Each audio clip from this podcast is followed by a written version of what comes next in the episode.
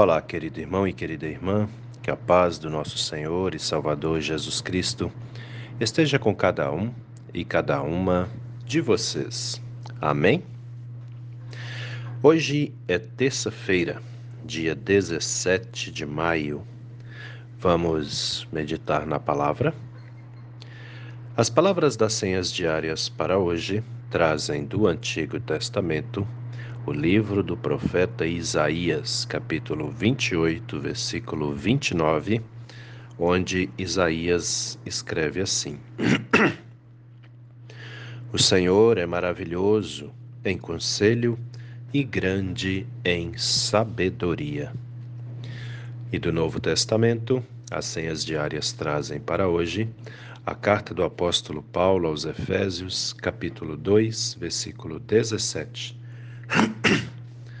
onde o apóstolo Paulo escreve assim: Quando veio, Cristo evangelizou paz a vocês que estavam longe e paz também aos que estavam perto.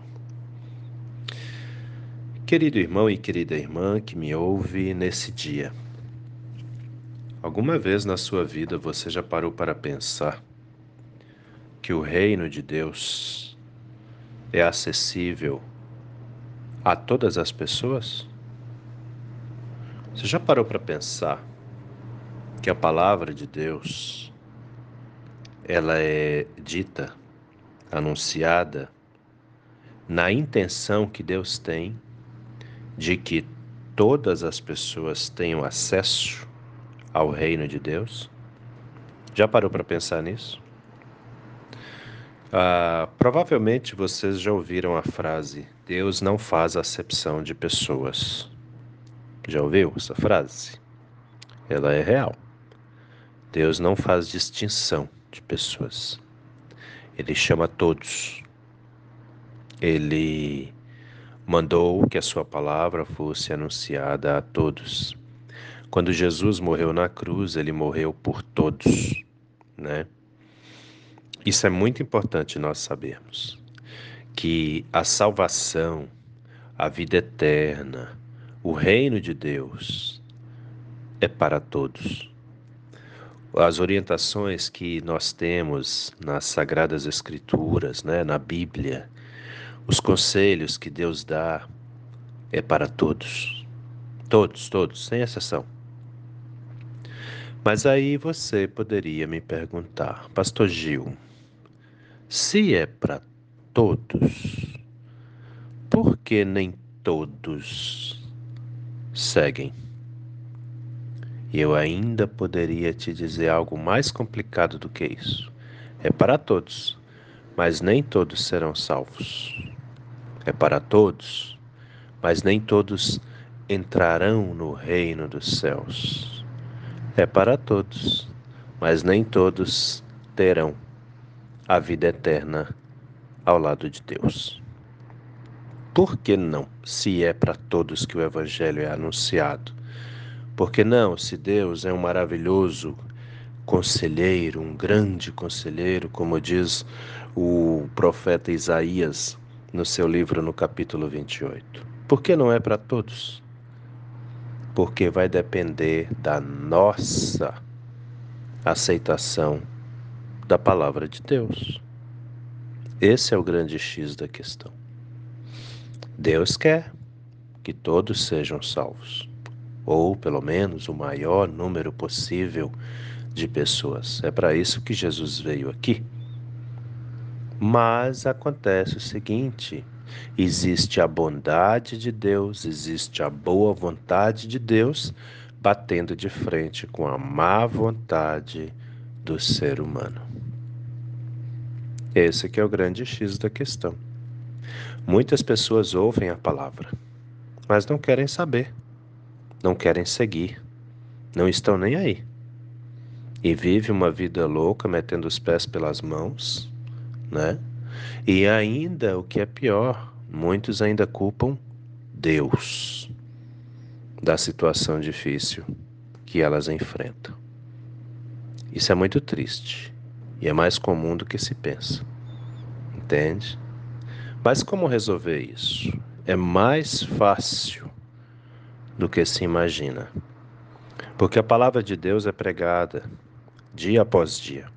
Todos nós ouvimos, todos nós temos acesso. Hoje não tem mais aquele negócio de da pessoa poder dizer: "Ah, eu nunca ouvi nada sobre a palavra de Deus".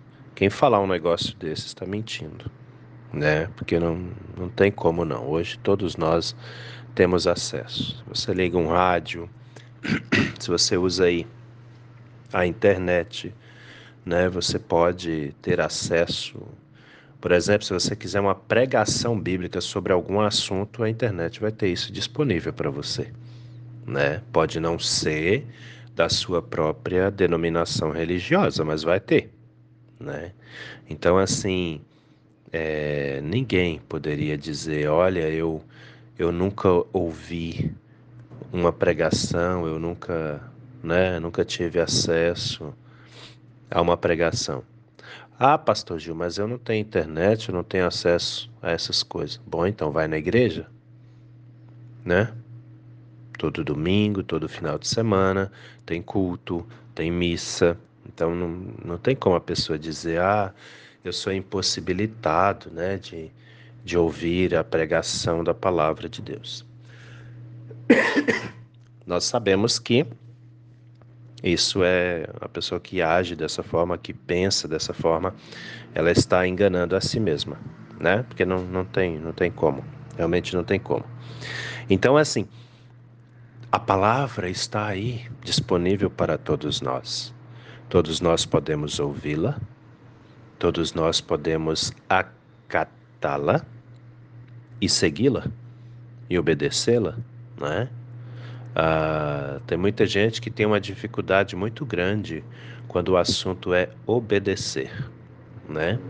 Só que eu te digo o seguinte: é, se a dificuldade está em obedecer as pessoas, né? Não age da mesma forma quando o assunto é Deus. Nós não podemos comparar Deus com o ser humano. O ser humano erra, erra mesmo.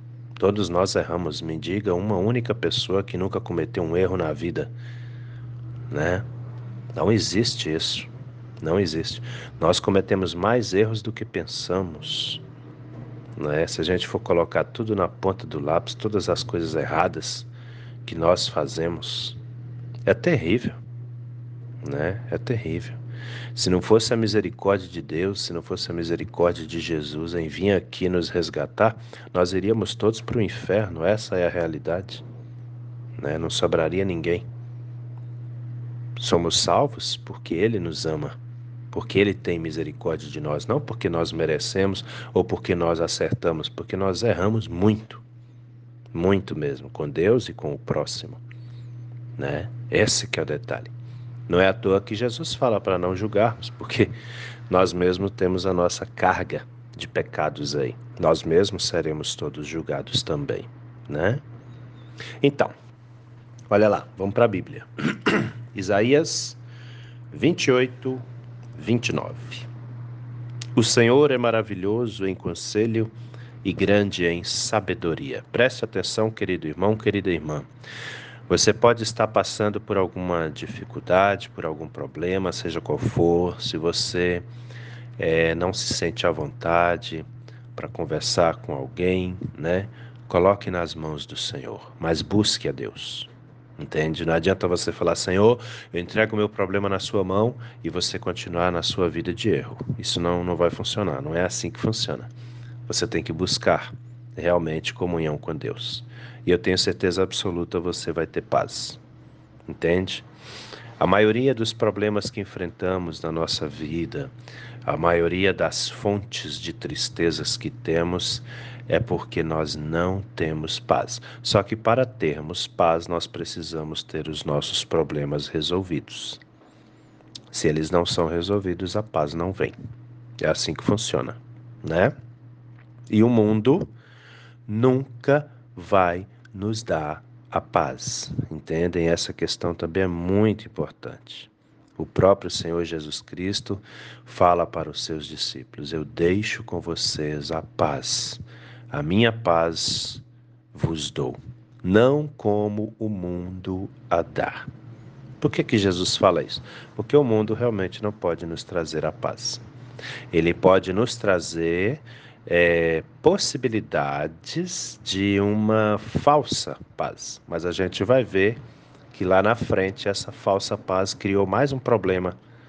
Ou eu ainda poderia dizer, criou um problema a mais do que os que nós já tínhamos. É assim que funciona. Infelizmente é assim. Mas existem muitas pessoas iludidas aí com as coisas do mundo, achando que as coisas do mundo vão ajudá-los. Mas não ajudam, não. Entende? É só ilusão. E aí vem o apóstolo Paulo na carta aos Efésios, capítulo 2, versículo 17. Ele diz o seguinte: Quando veio, Cristo evangelizou paz a vocês que estavam longe e paz também aos que estavam perto. Né? É, ele está escrevendo para os Efésios. Na cidade, os Efésios são os cristãos da cidade de Éfeso. Eles eram pagãos, acreditavam numa deusa chamada Diana, deusa do amor e da fertilidade. E aí Paulo está dizendo aqui o seguinte: que quando Jesus Cristo veio, ele evangelizou paz, ou seja, ele anunciou. Evangelizar é anunciar. Ele anunciou a paz de Deus para os Efésios. Olha lá, um povo pagão, ele se importou com aquela gente.